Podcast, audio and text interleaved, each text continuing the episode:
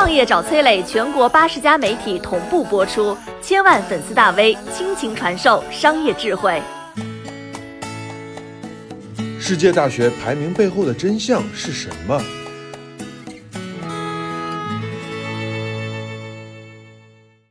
为什么在一些西方国家大学的教室里回荡的常常是中文？为什么说中国留学生可以决定世界名校的排名？为什么说世界大学排行榜很有可能是针对中国家长精心设下的局？二零二一年年初，一条新闻引发了澳洲教育界的大地震。澳大利亚某个大学的校长接受媒体采访说，澳大利亚的教育市场已经完全崩溃，七所顶尖大学将被踢出二零二一世界大学排行榜前一百名的行列，而原因居然是因为中国学生。中国大陆一直是澳洲最大的留学生生源地，每年能给澳大利亚贡献超过七十亿美元的收入。但是在各种因素的影响之下，二零二零年大批中国留学生撤离了澳洲，没了华人金主的学费，澳大利亚各所大学的科研资金被大幅削减，未来三年损失高达一百五十一亿美元。而这些科研经费正是澳大利亚大学在世界大学排行榜当中笑傲群雄的根基。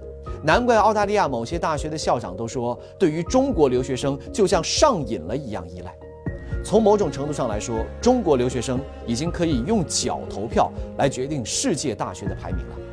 那各种各样的世界大学排名背后到底是什么逻辑？这其中隐藏的商业秘密又是什么呢？目前公认比较权威的世界大学排行榜分别是 QS 世界大学排名、泰晤士高等教育世界大学排名、US News 世界大学排名以及软科世界大学学术排名。绝大多数中国家长为孩子选择留学院校参考的几乎都是这四种。但是不管是哪个榜单，几乎都会被英美高校垄断，高排名也就成了这些学校招生的金字招牌。这个金字招牌给这些学校带来了多大的利益呢？中国家长又送去了多少钱呢？根据英国高等教育统计局发布的最新数据，二零一九年到二零二零学年，有超过十四万中国学生在英国读书，是英国最大的海外学生生源地，人数是第二名印度的二点五倍。英国媒体《泰晤士报》去年发布过一份报告，中国留学生每年给英国贡献了十七亿英镑的学费收入，相当于一百五十三亿人民币。一些热门大学每年的学费收入有百分之二十以上出自中国家长的腰包。而美国在过去十年里录取的中国留学生人数增加了两倍多。二零一七到二零一八学年，有三十六万中国学生在美国高校读书，学费加生活费给美国带来了一百三十亿美元，约合八百四十亿人民币的收入。加拿大就更夸张了。根据多伦多大学官网的数据，二零一七到二零一八学年，中国留学生占了国际学生总数比例高达百分之六十三点四七。中国学生多到学生在教室里做研讨的时候可以直接用汉语。排名第二的印度留学生人数连中国留学生人数的零头都不到。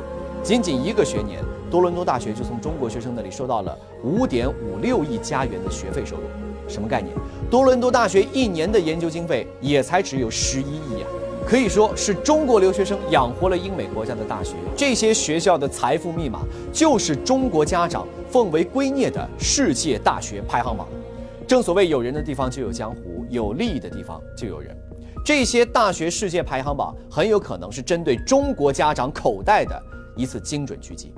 有一个很有意思的情况啊，全球第一个综合性大学排名——软科世界大学排名，诞生于二零零三年，时间正好是中国第一代富裕家庭的独生子女二十岁左右需要深造的时候。你说这是巧合呢，还是精心的设计呢？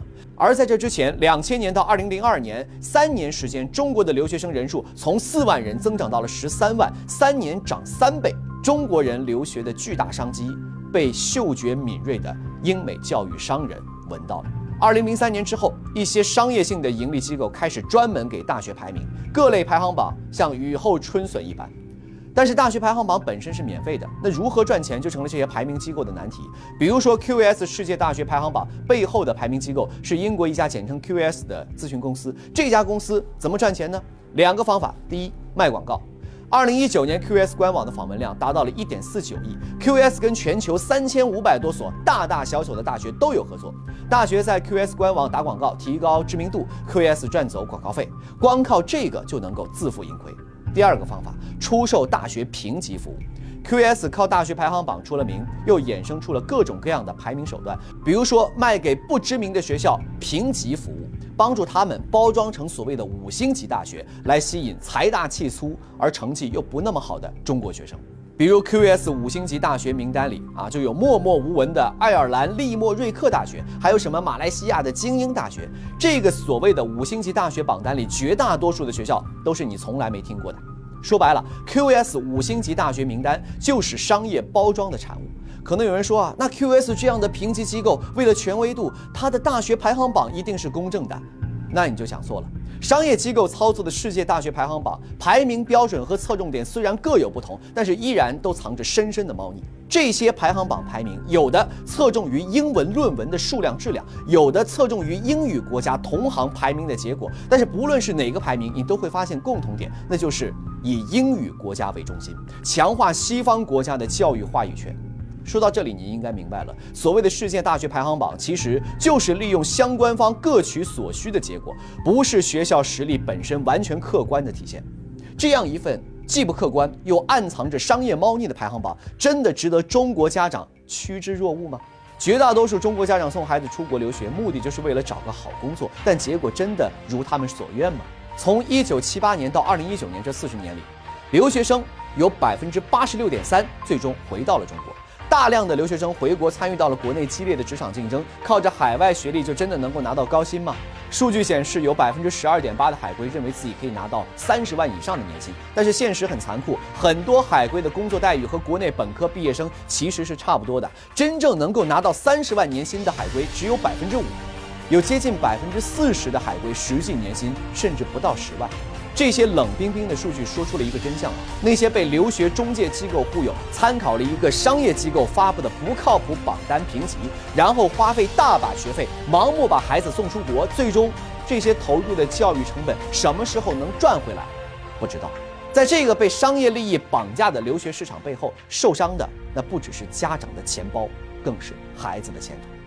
你好，我是松南，是崔磊的合伙人。包括抖音、快手、百度、阿里、腾讯等等这些互联网公司，都曾经邀请过我们去分享创业方面的课程。我们把主讲的内容整理成了一套音频的课程，里面包含了如何创业、如何做副业、优质项目的剖析等等，相信对你会有所帮助。下拉手机屏幕，在节目简介里添加我的个人微信，这套课程今天免费送给你，快去领取吧。